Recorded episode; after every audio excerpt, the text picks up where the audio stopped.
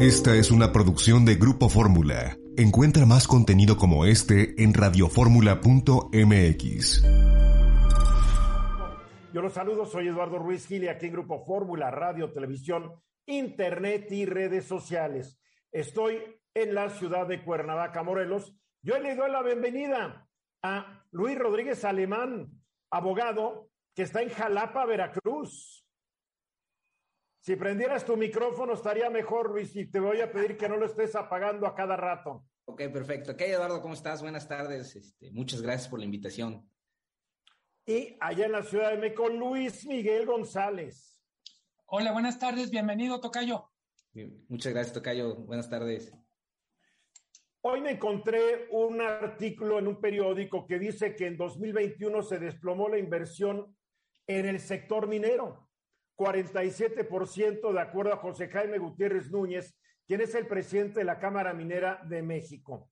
Digo que las inversiones que fueron poco más de 8 mil millones en el año 2020 cayeron a 4 mil 300 millones el año pasado. Según él, y lo cito, se debe en buena parte a las condiciones actuales de la falta de derechos jurídicos, de seguridad, de falta de incentivos fiscales para desarrollar como se venía desarrollando anteriormente la exploración y la falta de concesiones mineras en los últimos años.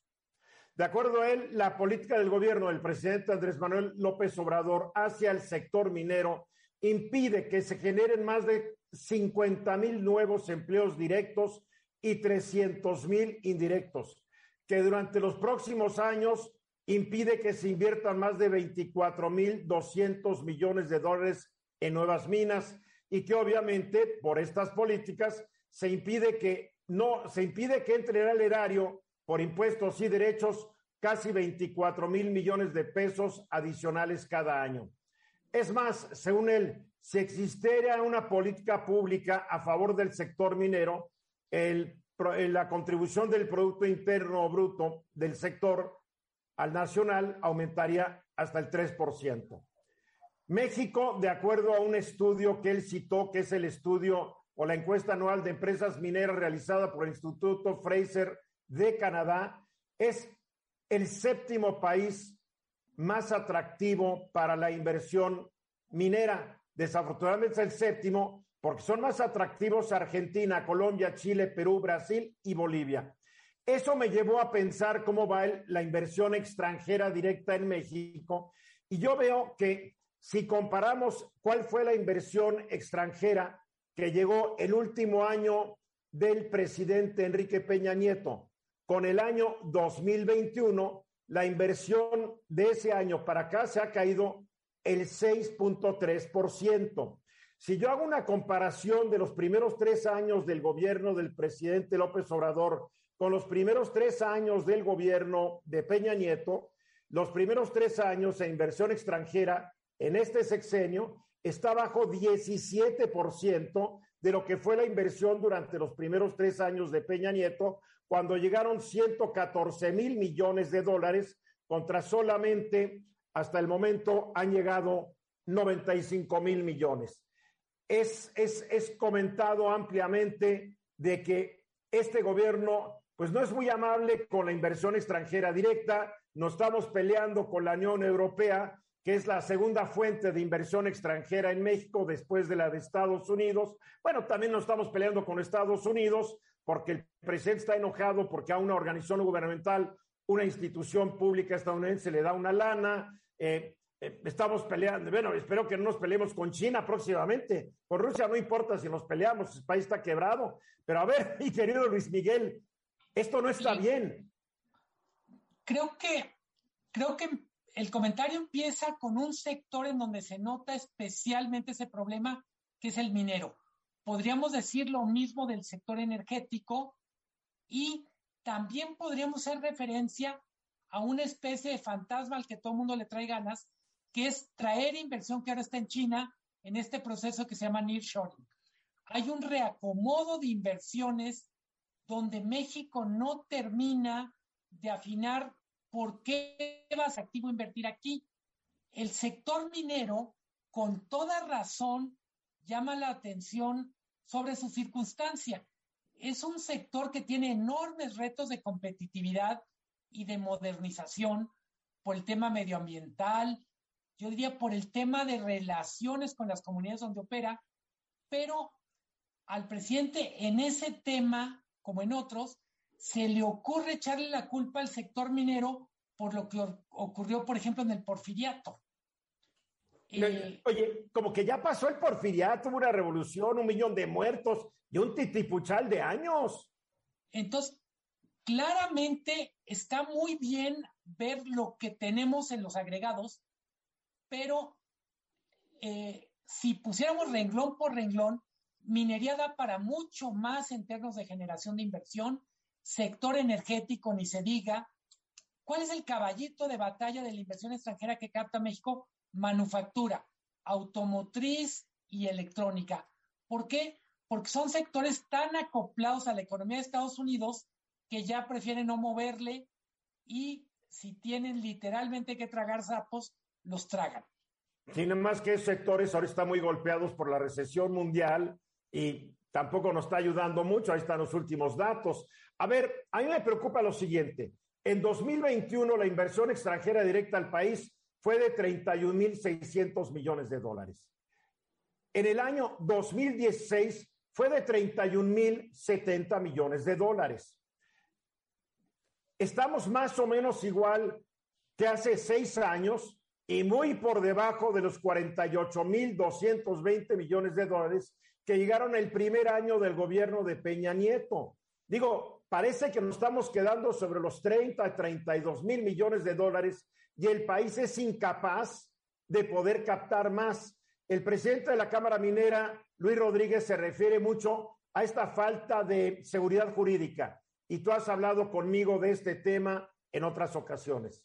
Sí, precisamente lo hemos platicado en, en, diversas este, ocasiones. El, la Suprema Corte de Justicia de la Nación ha acuñado un término que a mí me gusta mucho cuando, cuando hablamos de ese tema, eh, eh, retomar, que es el de la confianza legítima. La Suprema Corte dice que la confianza legítima es eh, que los gobernados, en general cualquiera, sepamos a qué atenernos, o sea, saber que las reglas del juego no van a cambiar en forma intempestiva, ¿no? Eso, eso está muy relacionado con la seguridad jurídica.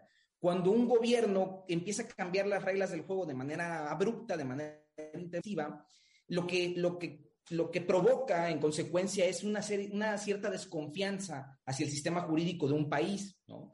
Y a mí me llama mucho la atención, por ejemplo, el dato de cómo la correlación, de, de cómo ha ido este, eh, disminuyendo la, la inversión este, extranjera directa, está relacionada también con el índice de confianza que tiene México dentro de esta percepción de, este, seguridad jurídica. Hay una consultoría que se, que se llama AT Kearney, que publica cada año un índice sobre la confianza en la, de este, la confianza de los inversionistas en, este, e, e, extranjeros, ¿no? México en 2015 estaba en el lugar 9 de este índice, este, que, que, agrupa creo que 30 países, ¿no? Los, los 30 principales países que más confianza generan. En 2019 salió del índice por primera vez después de muchos años, o sea, de haber estado en el lugar 9, salió del índice. Y uno de los aspectos que, que, que, que, contemplan en este índice en 2009, en el primer año que sale México, es precisamente este cambio de, reglas y de paradigmas desde el gobierno, ¿no? Y llama, en ese año llamó mucho la atención dentro del índice la decisión de cancelar, por ejemplo, el aeropuerto este, de Texcoco. ¿No? Bien. Este, entonces está muy relacionado el tema de la seguridad jurídica con la confianza que generan los inversionistas. Muy bien, pues un hecho es que un país sin inversión extranjera directa puede ser muy soberano, ¿eh? Soberanísimo. Nada más que el pueblo, el pueblo bueno, el pueblo sabio, no va a tener empleos.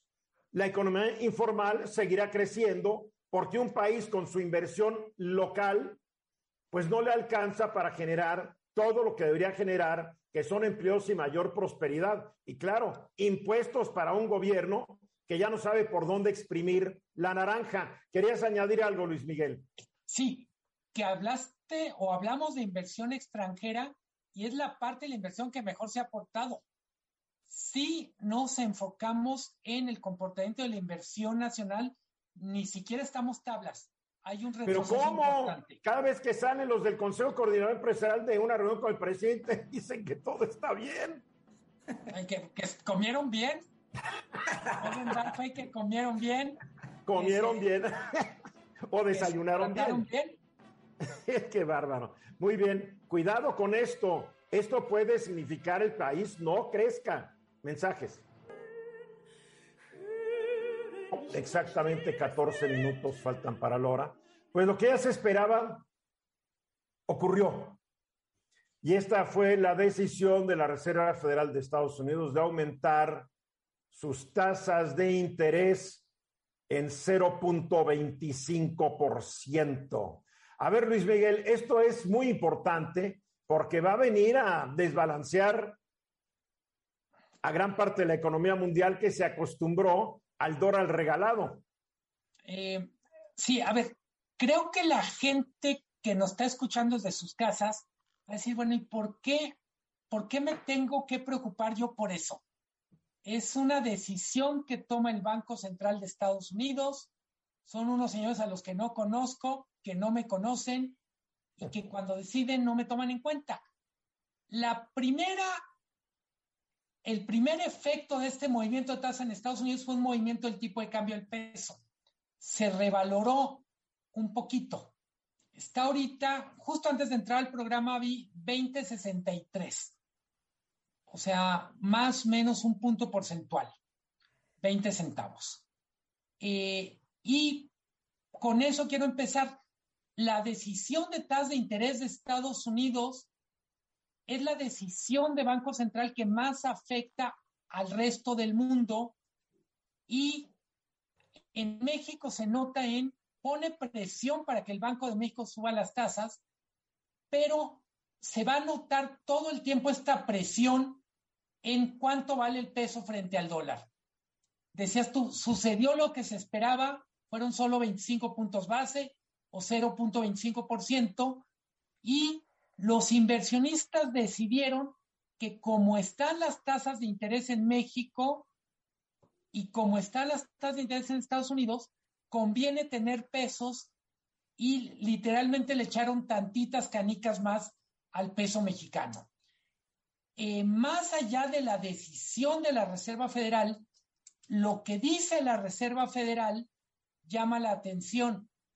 Eh, dice, vamos a tener menos crecimiento del que pensábamos en diciembre y más inflación, ya lo habíamos comentado, en vez de 4% que calculaban, Estados Unidos va a crecer menos de 3% y vamos a tener en Estados Unidos una inflación todavía muy alta para lo que están acostumbrados.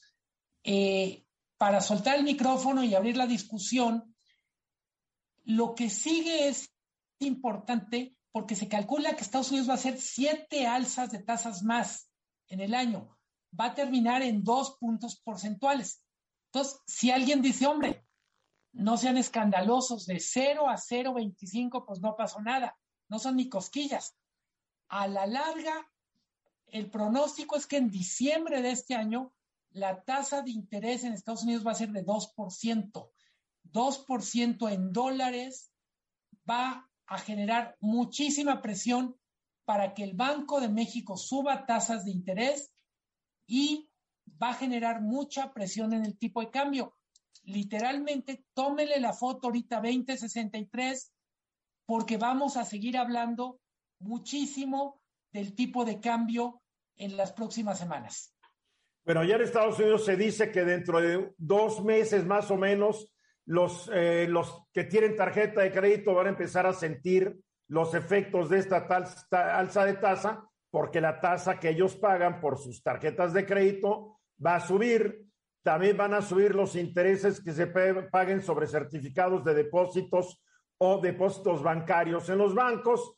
Quien no le va tan bien en un momento dado, puede haber que la, la bolsa de valores no crezca tan rápidamente porque muchos inversionistas se pueden ir al mercado de la renta fija y claro, se encarecen, se encarece la deuda del gobierno de Estados Unidos que no más debe 30 billones de dólares, pero bueno, no, eso no importa, ¿no? Pero va a haber un aumento de tasas de interés a la larga y cuando lleguen a ese 2%, el consumidor puede, puede estar dolido, ¿no, Luis Miguel?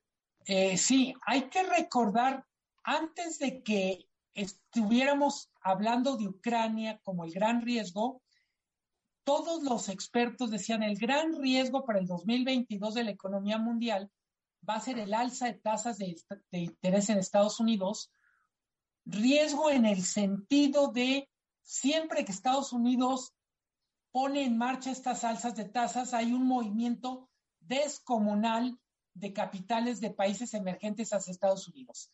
Dicho otra palabra, sale dinero de México, sale dinero de Colombia, sale dinero de Argentina, de Brasil, de Turquía y literalmente los países ricos captan más dinero y los países medianos o pobres tienen que literalmente ponerse guapos para poder mantener el dinero que está en, ellos. Es decir, aumentar sus tasas de interés para que se vuelvan más atractivas. Absolutamente. César. dar certeza jurídica. Claro. Ah, bueno, ahí está la bronca. César. Exactamente, ese es, el, el, punto. Yo creo que esto nos deja más que claro que no haya ninguna posibilidad de ningún tipo de pensar en países que tengan alguna especie de autonomía en el sentido financiero, comercial, etc. Estamos absolutamente ligados todos, entonces las sacudidas nos afectan a todos. Y el gran punto es que mientras no se ofrezcan garantías de seguridad jurídica en los cuales los tratos comiencen bien, terminen bien y sepamos las reglas a qué tenernos, todavía la situación se vuelve mucho más peligrosa y más volátil. Luis. Y es que esto se suma también justo a lo que estábamos platicando hace rato, ¿no? O sea, México de por sí ya atravesaba por un fenómeno económico complejo, ¿no? Este, lo, de, lo del alza de los precios de, los hidrocarburos, ahora sumado a, esta alza de, este, de la tasa de interés de la Fed, y, con el componente que habíamos venido platicando de esta, de esta ausencia de claridad por cuanto hace el gobierno en las reglas del juego, pues hace que los inversionistas de otros países y los inversionistas propios de México, pues empiecen a, a, mirar hacia otros horizontes para, para, mover su dinero, ¿no? Y al final tal vez, tal vez el mexicano de, de a pie, el de, el de, día a día, no lo sienta tan directo, ¿no? Digo, bueno, pues a mí eso qué me va a afectar, ¿no? Pero pues gradualmente, y aquí, aquí mi tocayo, que es el experto, nos lo, nos lo podrá este, aclarar más, pues gradualmente lo vamos a ir reflejando, si no me equivoco, en, en mayores tasas de inflación, ¿no? Este, eh, no sé, no sé si, si esto, esto en México vaya a provocar que el consumo este, decaiga o al revés, que aumente, pero lo cierto es que eh, por cuanto hace a eh, el andamiaje institucional del país y eh, el, escenario en el que, por ejemplo, por poner, por poner nada más un ejemplo, el escenario en el que se, se, se discutió la ley de ingresos este, para el ejercicio 2022 ha cambiado totalmente, ¿no? O sea, yo creo que, lo que el, el, el escenario que estaba hace tres meses al que está ahorita es muy distinto y y lo han comentado muchos analistas y es un tema de mucho debate, hay un boquete este, eh, eh, en los ingresos de, la federación que puede irse acrecentando poco a poco y no sé si esta decisión de la Fed pueda también sumarle un, componente más a ese boquete que ya a todas luces se, se, advierte que va a venir, ¿no? A ver, Luis Miguel, rápidamente antes de irnos, se está yendo mucho dinero del país. De acuerdo al Banco de México, el año pasado se fueron 12.630 millones de dólares y el déficit de la balanza comercial en enero fue de 6.300 millones de dólares. O sea, en un mes, 6.300 millones de dólares. Es un déficit récord en la historia de México. Es dinero que se fue. ¿Qué va a pasar? ¿Se está yendo mucho dinero? A ver, eh, hay que darle tiempo al tiempo. Tenemos una, literalmente tenemos la primera parte de la película el alza de tasas de interés vuelve muy atractivo a Estados Unidos para quien tiene dinero. No me refiero a Eduardo, Luis, César, me refiero a grandes capitales donde un cuarto de punto le significa mucho. Tú decías, el gobierno de Estados Unidos debe mucho dinero. De México, el más endeudado es Pemex, a quien le pega en todos sus cálculos un alza de tasas de interés internacionales a Pemex. Aguas con Pemex. Me imagino que lo tomaron en cuenta. Exactamente un minuto después de la hora y vaya que hay gente que ama y le gusta su trabajo. Y él es indiscutiblemente Israel Aldave, gran reportero de Grupo Fórmula, que regresó anoche después de un viaje a Rumania en el avión de la Fuerza Aérea Mexicana que fue por mexicanos y latinoamericanos que salieron corriendo de Ucrania, huyendo de la invasión decretada por el dictador ruso Putin. Y en vez de estar dormido Israel, ahí estás trabajando en el Senado de la República. Sí, Eduardo, ¿qué tal? Gracias. Eh, muy buenas tardes. Sí, aquí estamos eh, trabajando en las sesiones de este día del Senado de la República. Como tú muy bien lo señalabas, Eduardo, pues el vuelo de la Fuerza Aérea Mexicana, este segundo que envió el gobierno de nuestro país para rescatar, para repatriar a eh, pues con nacionales que justamente, como te lo comentaba Eduardo, pues eh, y tú muy bien lo señalabas, pues huyeron a prácticamente de la guerra, pues llegó ayer al filo de la medianoche ya para amanecer el miércoles eh, al interior de esta aeronave del gobierno de nuestro país. Pues eh, fíjate que a diferencia del primero, en este principalmente fueron ucranianos, 33 ucranianos que por supuesto tienen una, relación familiar con los mexicanos y eh, también cinco peruanos. Esta fue una acción que implementó el gobierno de esa nación con el canciller Marcelo Ebrard para que pues se les brindara este apoyo y pudieran regresar, en este caso, a nuestro país, por supuesto, un país neutral, huyendo, como tú muy bien lo señalabas, Eduardo, pues de esta acción por parte del gobierno eh, ruso de Vladimir Putin. Ahí me gustaron mucho tus reportajes porque nos diste, nos diste una un buen escenario de lo que estaba ocurriendo ahí donde tú estabas y cómo la guerra está afectando la vida en todos los países vecinos a Ucrania.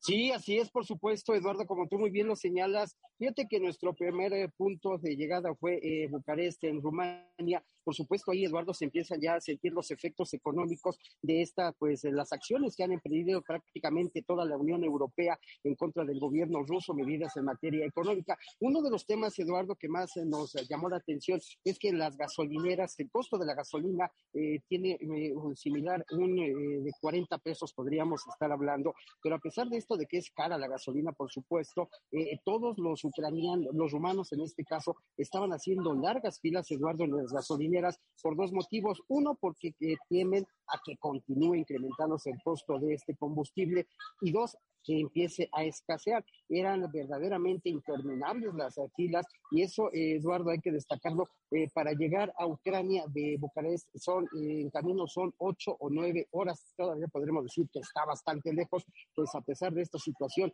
empieza el temor a mermar por lo menos la tranquilidad de los rumanos en el tema de los combustibles. Y fíjate también, Eduardo, que lo que pudimos también observar, no solamente allí en Bucarest, también nos trasladamos justamente a la frontera de Rumania con Ucrania en Siret, para que nos demos una idea, podríamos decir que es la garita de San Isidro en Tijuana para cruzar a los Estados Unidos. Y ahí ya se empieza a dar lo que pues se le llama una economía de guerra. Los costos se han incrementado completamente, podríamos hablar de un refresco de cola, una Coca-Cola que normalmente vale un euro con 50 o dos euros en un restaurante, pues ya se están comercializando hasta en 8 euros. Es más cara, por supuesto, la Coca-Cola, eh, todo este tipo de cosas, incluso el agua embotellada está eh, pues ya empezando a incrementar sus costos, por supuesto, tal y como ocurre siempre que suceden las tragedias, no falta pues quien busca hacer a su agosto. Pero lo que sí sobra es la, es la, la solidaridad de muchos rumanos con los ucranianos. Sí, verdaderamente que esto también nos sorprendió, como tú muy bien lo señalas, vaya solidaridad de los rumanos con los ucranianos en este corredor humanitario que se, instaló justamente en esta frontera de Siret. Sobra verdaderamente la ayuda, Eduardo. Eh, la Cruz Roja, la Media Luna Roja de Turquía se trasladó hasta ese punto. Las organizaciones de la sociedad civil, las distintas iglesias, inmediatamente al cruzar los ucranianos, las ucranianas en este caso, porque hay que recordar que pues las, eh, los hombres no pueden, no pueden llegar, no pueden ponerse a salvo por esta orden del gobierno ruso porque tienen que unirse a la milicia. De hombres entre 18 y 60 años, ahí tienen que estar listos en la reserva. Así es. Así es, y fíjate que pues eh, arriban principalmente mujeres, eh, personas de la tercera edad, mujeres, niños, inmediatamente al cruzar la línea fronteriza son apoyados inmediatamente, eh, las organizaciones de la sociedad civil llegan con mantas para mitigarles el intenso frío, se les ofrece alimentos y bebidas calientes por el mismo motivo, temperaturas de menos eh, cero grados, incluso puede llegar a bajar la temperatura ya por la tarde hasta menos 10. Inmediatamente se les ofrece total apoyo, transporte gratuito, ya sea vía terrestre o por tren. E incluso un tema muy importante que también nos llamó la atención, Eduardo, es que las empresas telefónicas de manera gratuita les otorgan chips o tarjetas SIM para que se puedan comunicar con sus seres queridos. La telefonía es, es un problema porque en Ucrania operan una compañía y en Rumania otro. Entonces, estas empresas ucranianas de telefonía les regalan chips para que puedan comunicarse. Si no tienen un teléfono, se les ofrece inmediatamente uno, pues para que puedan comunicarse con los seres queridos que han dejado ahí en Ucrania. Luis Miguel. Israel, primero felicidades por tu trabajo. Me gustaría si nos pudieras contar un poco más del grupo de personas que venían en el avión. Dice, son nacionalidad ucraniana, son peruanos. Cuéntanos un poco más eh, Sí, por supuesto, Luis Miguel, como te lo comentaba, eh, fueron 23 ciudadanos eh, mexicanos, 33 ucranianos y 5 peruanos. En el caso de los ucranianos, ellos tienen relación familiar con mexicanos, es por eso que se les retrajo en este avión de la Fuerza Aérea Mexicana, es decir, eh, son esposas o esposos de mexicanos que ya se encontraban en nuestro país, que ya estaban en México por cierta circunstancia. Hay un caso de una persona que vino aquí a pasar la Navidad, un mexicano que vino a pasar la Navidad aquí en nuestro país y se quedó por ciertos motivos, ya no pudo regresar a Ucrania por motivos personales, ya cuando quiso intentar, pues ya fue imposible poder llegar. Entonces fue la, que, la gestión que hizo la Cancillería también, por supuesto, a través de las embajadas, pues traer a estos eh, familiares de eh, mexicanos que estaban justamente en Ucrania, pues eh, por distintas situaciones. Y en el caso de muchos de ellos, se cortó la comunicación que teníamos con Israel Aldave, pero uh, no sé si vamos a poder tener otra comunicación, pero la verdad sus reportajes fueron excelentes desde los diferentes puntos en donde estuvo, estuvo transmitiendo, no dejó de trabajar. Y hay que decirlo, la gente, los corresponsales extranjeros de México y de todos los demás países están trabajando tanto en Ucrania como en la frontera de Ucrania con los diferentes países, Qué bárbaro, qué manera de trabajar, qué manera de traer la guerra y sus consecuencias a nuestras pantallas y, a nuestros dispositivos. Es impresionante. Mande, Francine. A ver, a ver, Israel, parece que se cortó el, el, el video, pero te tenemos en audio. No, no lo tenemos, Francine. Bueno, ni modo, ni modo, así, así lo dejamos, no hay ningún problema. Se cortó y así es el servicio. Se podía comunicar mejor desde allá que, desde el Senado de la Ciudad de México, ¿eh? Es increíble, ¿verdad? Es increíble. Pero en fin, aquí estamos y ya sabes, pagamos, pagamos mucho por lo poco que nos dan a cambio, hay que decirlo. Pero me refería yo a estos corresponsales, no sé si ustedes los han visto, gente como Israel Aldave, que qué bárbaro hay que tener, número uno, mucho valor para estar en esos lugares. Eh, número dos, mucha resistencia física, porque no dejan de trabajar mañana, tarde y noche, porque es un conflicto que no conoce de horarios. Entonces, mis felicidades a Israel Aldave y a toda la gente que está cubriendo esta guerra terrible, que es por el capricho de un solo hombre. Ahí se arrancó mencionaba como si nada menos 10 grados. César, tu micrófono, por favor. Perdón, Luis Miguel. No, que mencionaba como si nada menos 10 grados de temperatura en la noche. Estar trabajando, estar de a la intemperie, pienso en los, en los refugiados, con menos 10 grados.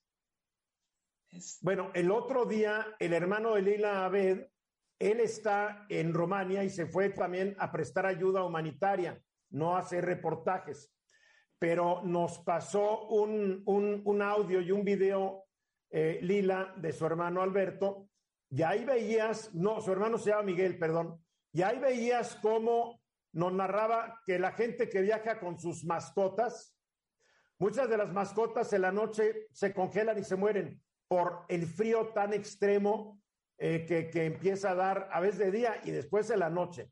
César. Yo no pensaba en toda esta salida de, de, de, personas hacia los países vecinos que va a la larga y en el mediano plazo a hacer una modificación total de la demografía con la gente que, que ya no va a regresar a, a Ucrania y, y, es un, y es una zona del mundo que le ha sucedido varias veces. ¿eh? Bueno, es un drama terrible. Hoy se anunció, creo que hasta el momento está costando ya no sé cuántas decenas de miles de millones de dólares el mantener a tanto refugiado, porque obviamente llegan y no tienen trabajo, no tienen manera de mantenerse, ya alguien los tiene que mantener. Todo cortesía del señor Vladimir Putin, el nuevo zar de lo que es Rusia, no todas las Rusias. Pero qué terrible y qué desgracia la que estamos atestiguando día con día. Mensajes. Y nos acabamos de enterar hace unos minutos que la primera sala de la Suprema Corte de la Justicia de la Nación concedió el amparo al, al periodista y al comentarista político, escritor Sergio Aguayo. Le da el amparo en contra de una sentencia que le condenaba al pago de una indemnización de 10 millones de pesos por disquedaño moral derivado del ejercicio que quien lo demandó dijo supuestamente abusivo de la libertad de expresión. El que lo demandó fue ni más ni menos que el muy desprestigiado ex gobernador de Coahuila, Humberto Moreira. Yo no digo que esté desprestigiado, todo mundo lo dice. Entonces, si me demanda, voy a tener que sacar pues todo un archivo gigantesco para demostrar que el señor está desprestigiado, que eh, endeudó irracionalmente a su pobre Estado cuando fue el gobernador, etcétera, etcétera, etcétera. Pero bueno, no viene al caso. Pero el hecho es que el señor Moreira había demandado a Sergio Aguayo y a la, la, la ministra Margarita Ríos Farjat. Fue la ministra ponente y fue aprobada por unanimidad de la primera sala y consideró que pues que no da lugar en esto porque lo que dijo Sergio Aguayo son opiniones que se basan en datos fácticos verificados y del conocimiento público. Así es que, ni modo, Humberto Moreira, caray, como si necesitara 10 millones de pesos. A ver, a ver, a ver, porque se dice, como él se rumora, hizo mucho dinero durante su carrera política. No me consta, por eso se dice, se comenta y se rumora. A ver, este es uno de muchos casos que están llevando actualmente, porque ahora nuestro compañero aquí en Grupo Fórmula, Chumel Torres, ha sido también demandado por una senadora morenista. A ver, tú traes este caso, Luis, Rodríguez Alemán, y dinos por qué es una payasada esto.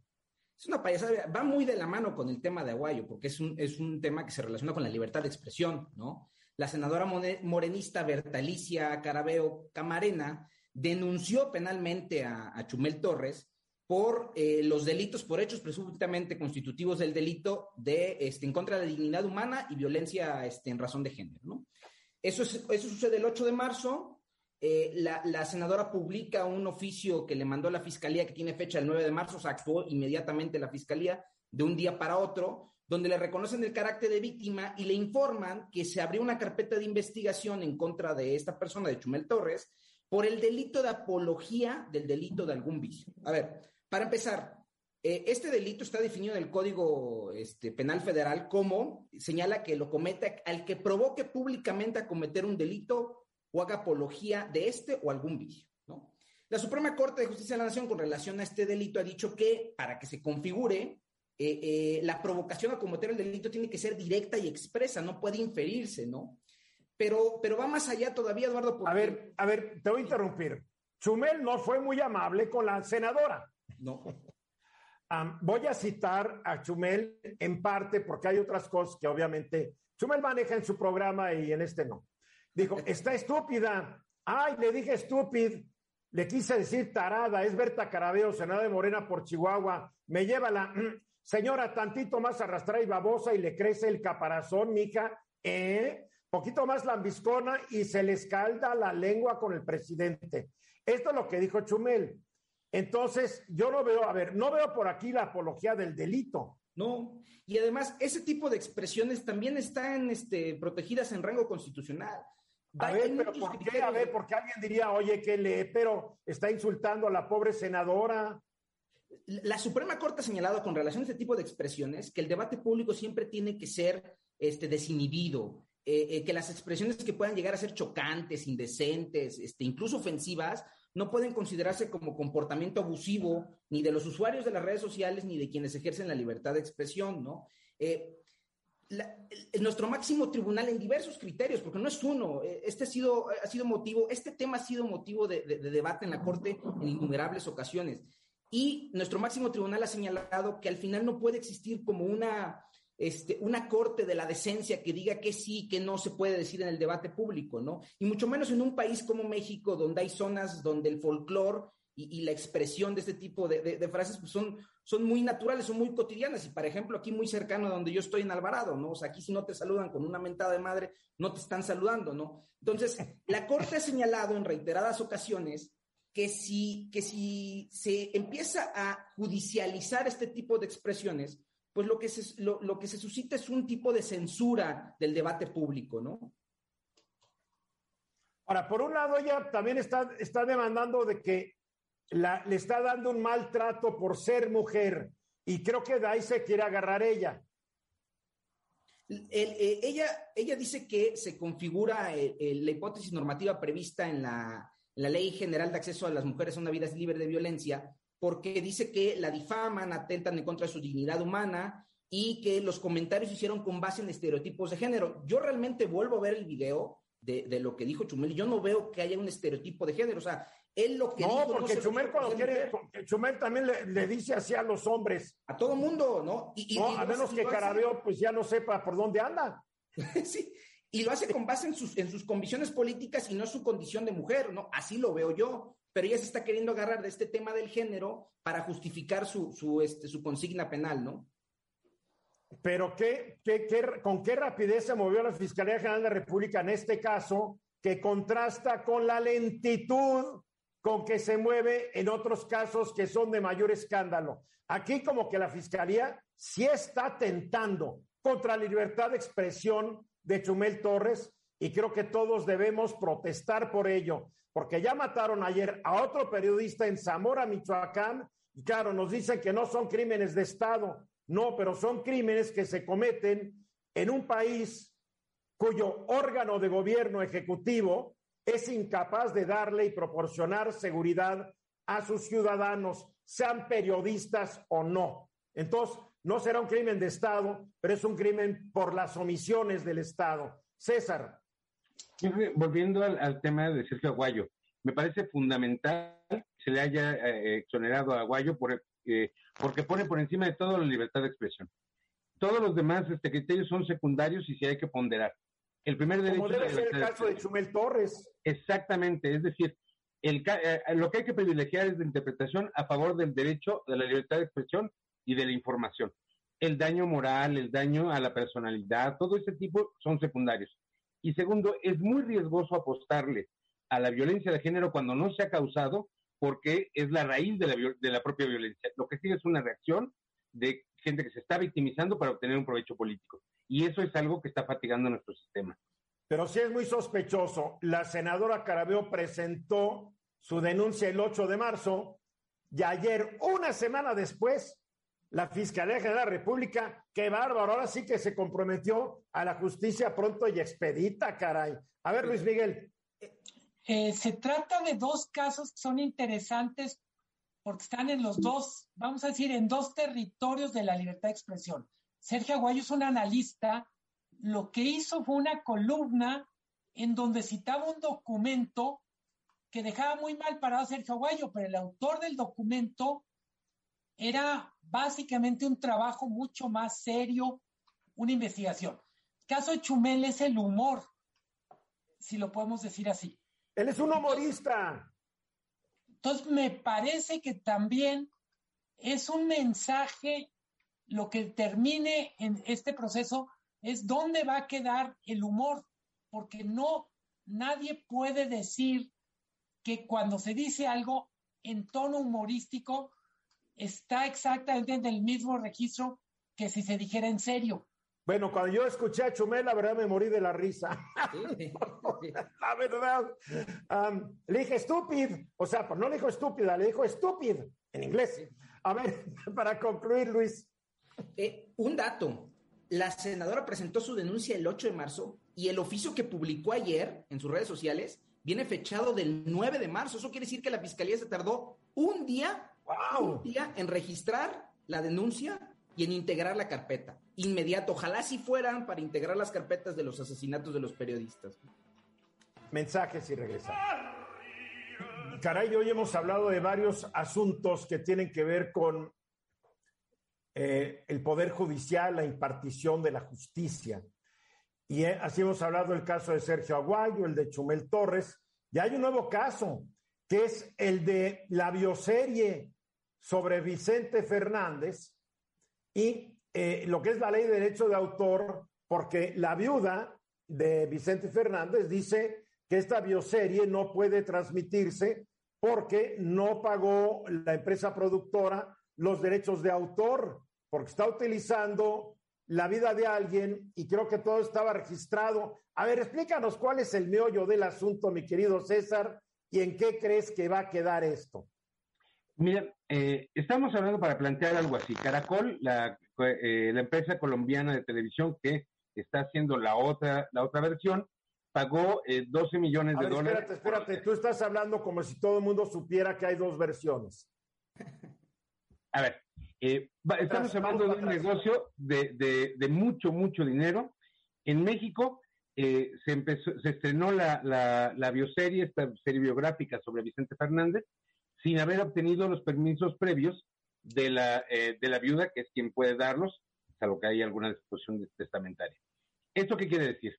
No se puede usar la imagen, no se pueden usar las grabaciones, no se puede usar nada que esté relacionado con el sujeto sin el permiso de sus herederos.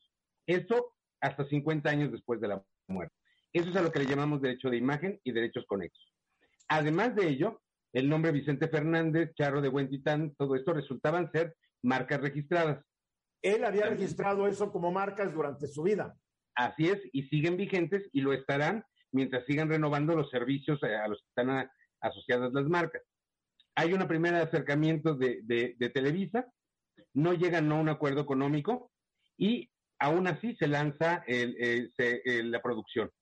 Y aquí parten de la idea de que se platicó con él y que es un homenaje. Todo esto jurídicamente y nada es lo mismo. Nunca en derechos de autor o en propiedad industrial se presume el asentimiento siempre tiene que ser por escrito. Además dice que hablaron con él y que él dijo que sí, que estoy feliz, pero el problema es que se murió y no lo dejó por escrito. Y tienes que además de ser es por escrito ser expreso en qué sí se autoriza, no en general, eso, eso no, se vale.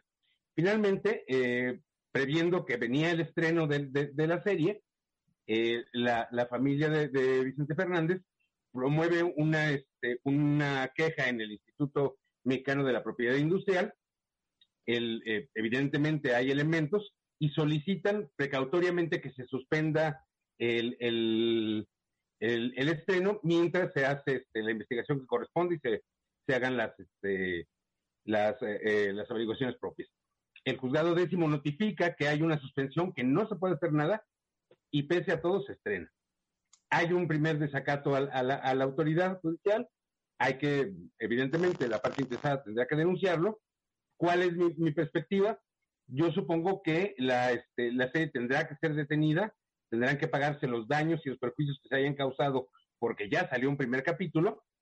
Y creo que esto además es muy ilustrativo. Decía que hay otra versión, una versión colombiana, que se hace el servicio de streaming eh, de Caracol, que además hizo también una serie muy buena sobre García Márquez. Y ahí sí hay un acuerdo expreso, hay un acuerdo firmado valorado en alrededor de 12 millones de dólares, que es por lo menos lo que tendría que pagar Televisa si le quisieran autorizar.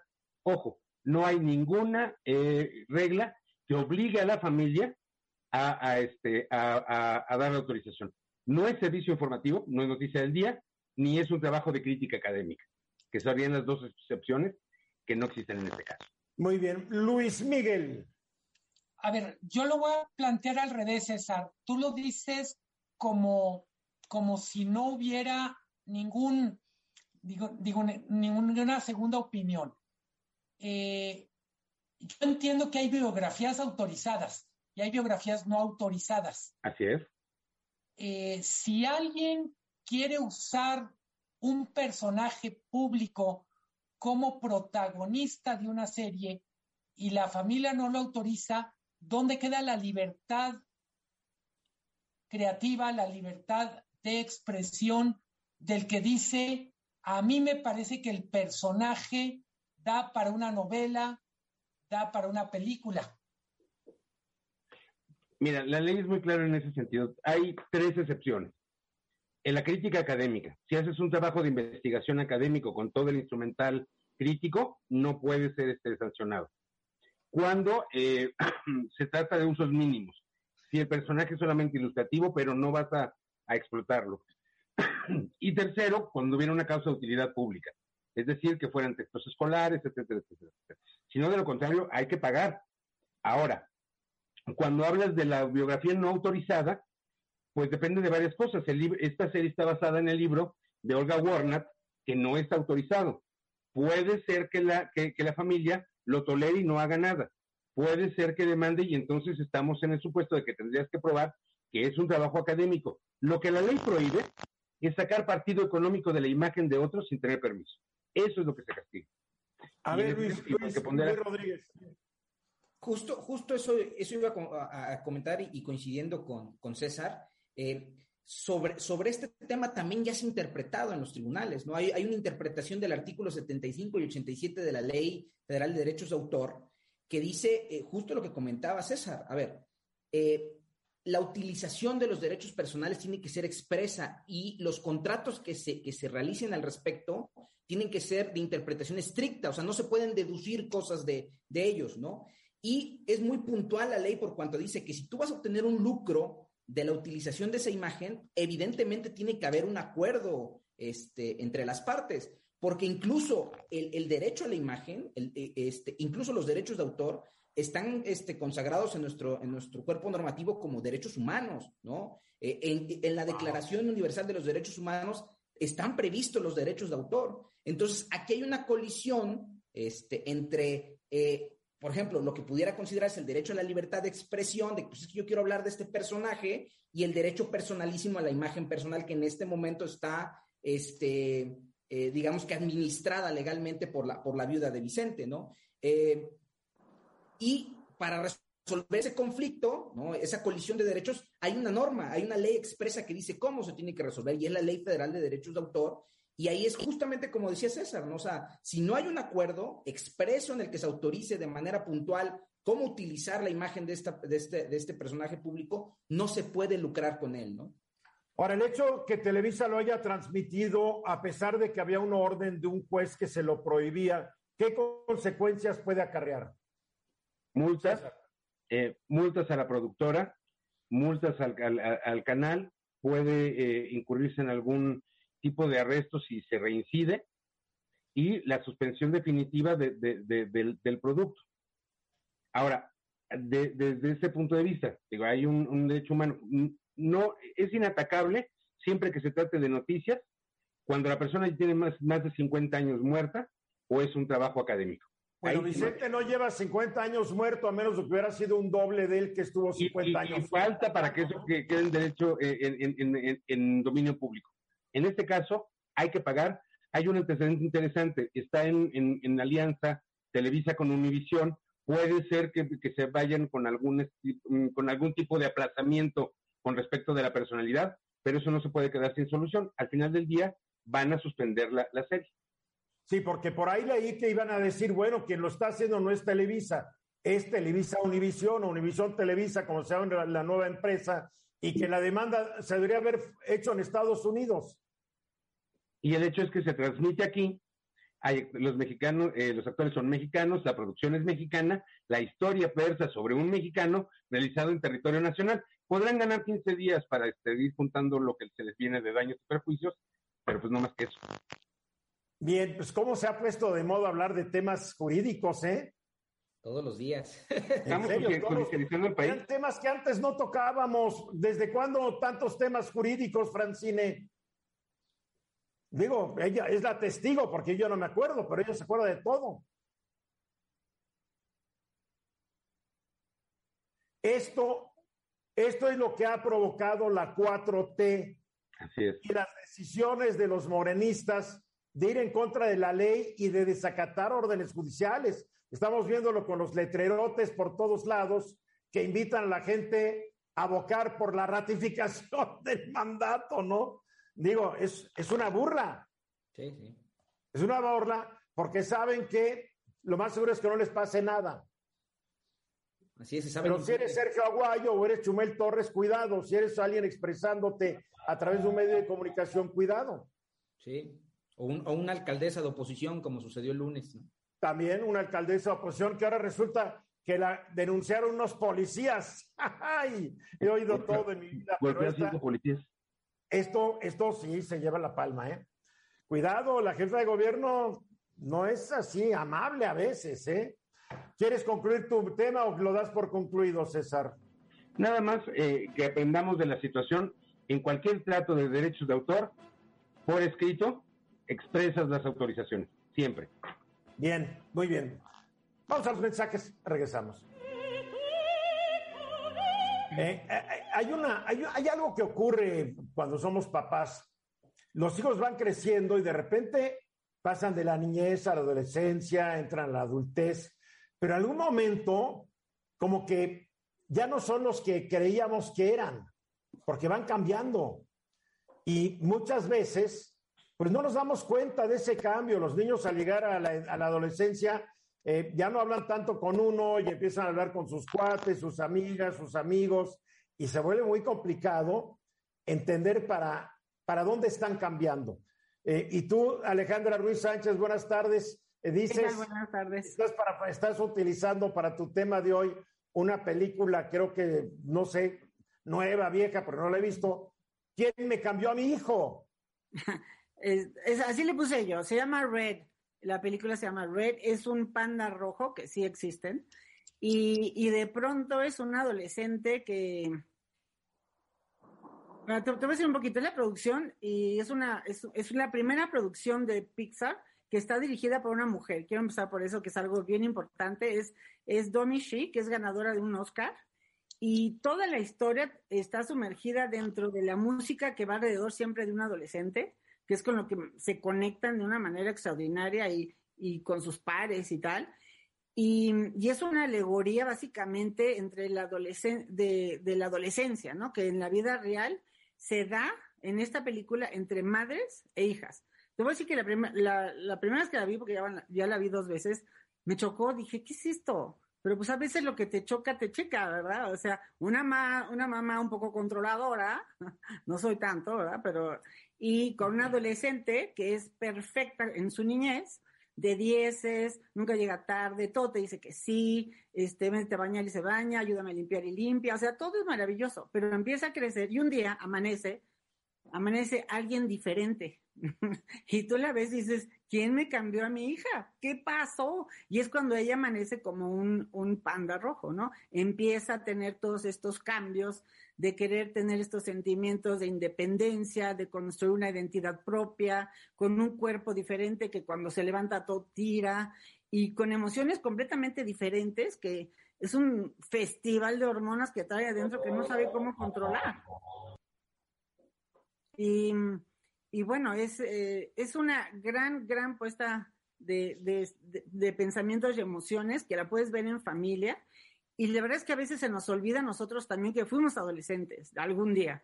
Y así estuvimos, dentro de un cuerpo que no reconoces, con estas emociones que no controlas, y lo que te contiene básicamente son tus amigos. Por eso es tan importante esta necesidad de pertenecer a un grupo. Porque cuando este panda, esta niña se convierte en panda sin saber cómo controlarlo, lo que lo controla y le baja la ansiedad o el enojo o lo que trae, ese sentimiento incontrolable, es la contención de sus amigos y se vuelve a convertir en niña. es una gran película para ver con tus hijos si tienes adolescentes y chicos también, ¿eh? Una Es, gran... es, es anim- es animada, no es caricatura, es animada. Es, es- animada, es de Pixar. para- y- Para la gente que no sepa cómo es un panda rojo, no se imaginen un panda grandote de estos No, no, no. que conocemos, negros con su carita blanca, no. El panda rojo es un, es un primo del panda, pero es chiquito. Es un panda chiquito eh, que, pues, sí que te da la idea de ser un panda, pero bueno, es bien diferente lo que tú estás diciendo. Sí, sí, es, es, lo, es eh, lo hacen caricatura y lo convierten en un, en un panda enorme que apenas si cabe en su casa, ¿no?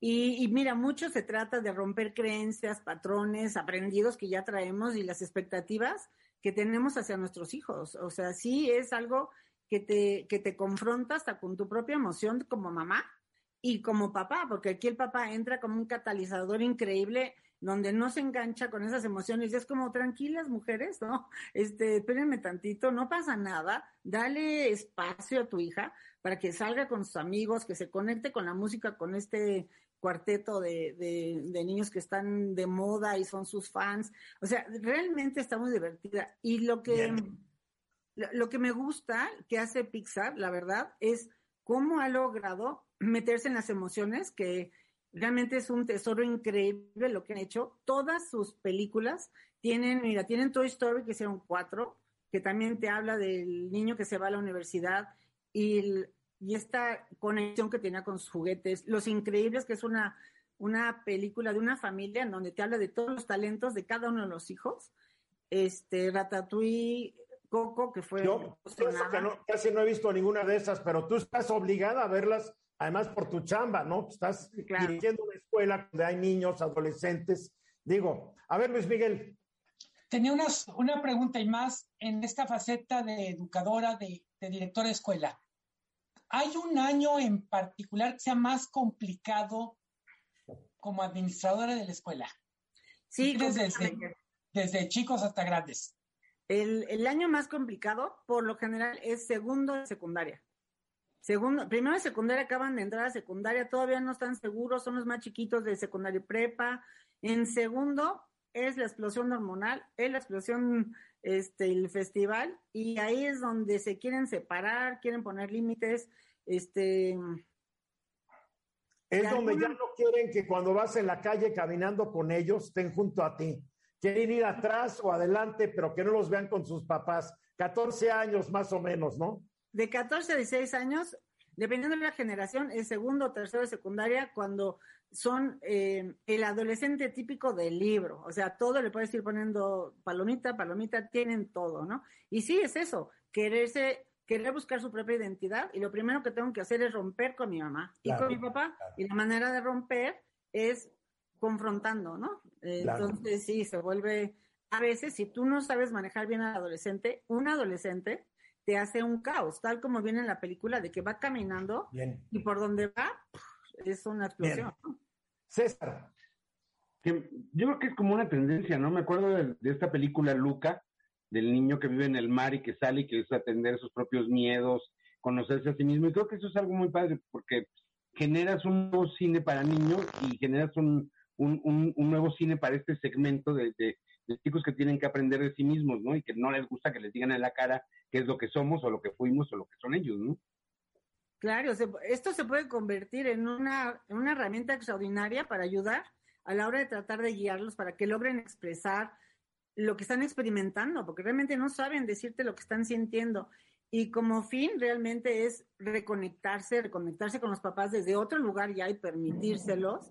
reco- ahora sí que revalorarse y autorregularse, porque también es bien difícil, ¿no? O sea, ¿qué estoy sintiendo? No sé. Entonces, en un día suben y bajan esas emociones de una manera, este, ¿qué te Oye, puedo decir? yo Caótica creo la que parte de lo que estás diciendo hasta se podría aplicar a los adultos en esta época pandémica, donde la gente también está experimentando emociones que no había experimentado, porque el encierro, porque la pérdida de seres queridos que ha dejado la pandemia, la frustración de ver que las cosas no ocurren, la economía. O sea, yo creo que todos estamos inmersos en esto un poquito, ¿no, Alejandra? Sí, totalmente. Y ahorita lo que estamos viendo, de veras les platico de regreso de la pandemia, estamos viendo niños que no se encuentran a todas las edades, ¿eh? No se reconocen. pero no lo ves de repente hasta en maestros o en papás. Sí, claro. Este, ahorita, de hecho, hemos tenido la necesidad de hacer eh, cursos, talleres para hacer catarsis de maestros y vamos a empezar también para hacerlo con papás. Estamos haciendo una, una serie de, de, campañas para, para poder volver a conectar entre todos y que se acepten primero, que se quieran, que sepan que ya están a salvo, que esperemos que esa ola que dicen por ahí que va a llegar otra vez este, pase por ahí, o por lo menos ya aprendimos a surfear. Que sepan que van a estar a salvo mientras sigan siendo prudentes Exacto. y no le hagan caso a las versiones de que esto ya se acabó y que es un COVIDcito. No, no, no, no, no. no, no. Cuidado, cuidado. Muy bien, ¿tienes hijos, Luis Rodríguez Alemán?